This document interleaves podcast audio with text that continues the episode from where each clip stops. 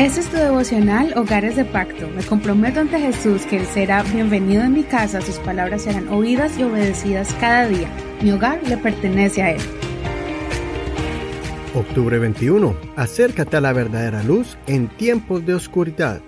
Salmos capítulo 36, verso 1 al 12. Versión Reina Valera actualizada 2015. La transgresión habla al impío dentro de su corazón. No hay temor de Dios delante de sus ojos. Por eso se lisonjea en sus propios ojos hasta que su iniquidad sea aborrecimiento. Las palabras de su boca son maldad y engaño. Ha dejado de ser sensato y de hacer el bien. Sobre su cama piensa iniquidad, está en un camino que no es bueno y no desprecia el mal.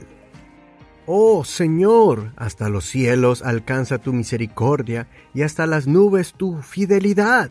Tu justicia es como las montañas de Dios y tus juicios como el gran océano. Oh Señor, que conservas al hombre y al animal. Cuán preciosa es, oh Dios, tu bondad. Por eso los hijos del hombre se refugian bajo la sombra de tus alas, se sacian de la abundancia de tu casa, le das a beber del torrente de tus delicias. Ciertamente contigo está el manantial de vida, y en tu luz veremos la luz. Extiende tu bondad a los que te conocen y tu justicia a los rectos de corazón.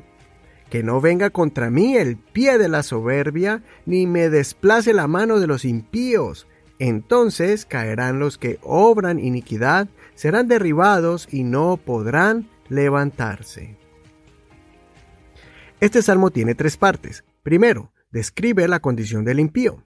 Es una persona que se ha apartado de la cordura, del sentido común, que ha abierto la puerta de su corazón para escuchar la voz de la maldad. Es una persona que de día y de noche está planeando hacer el mal sin tener en cuenta que a Dios le desagrada ese estilo de vida y que va en contra de los mandamientos de Dios. Segundo, después que el salmista corta abruptamente esta descripción negativa del malo, inmediatamente comenzó a alabar a Dios por todas sus bondades. Elevó su voz para exaltar a Dios porque es un Dios fiel, él comparó la justicia y los juicios de Dios con la inmensidad de los océanos y la majestuosidad de las montañas. David reconoció que las personas que se acercan a Dios disfrutan de muchas cosas, encuentran seguridad en la presencia de Dios, sus necesidades son satisfechas por Dios, sus almas son saciadas de bendiciones que continuamente fluyen en abundancia. También David dijo una frase muy linda, en tu luz veremos la luz.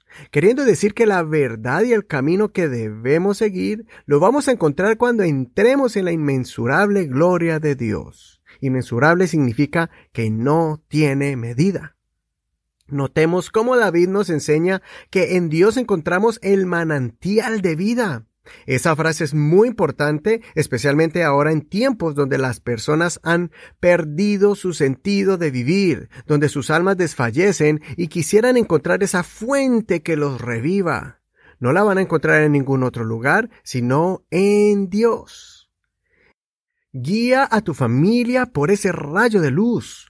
No dejes que tu familia se confunda por las diferentes sombras de oscuridad que quieren opacar la verdad y quieren traer miedos y temores a los miembros de tu hogar. Afirmemos hoy en nuestros corazones que Dios es el que va a poder ayudarnos a aclarar cualquier duda que tengamos en nuestras vidas porque Él es el Padre de las luces, como el apóstol Santiago lo enseñó. Santiago capítulo 1 verso 16 al 17 dice así. Mis amados hermanos, no se engañen, toda buena dádiva y todo don perfecto proviene de lo alto y desciende del Padre de las Luces, en quien no hay cambio ni sombra de variación. Y tercero, el salmista termina suplicando al Señor que no permita que los impíos lo derroten. De esa forma, siempre la verdad y el bien reinará sobre los mismos impíos.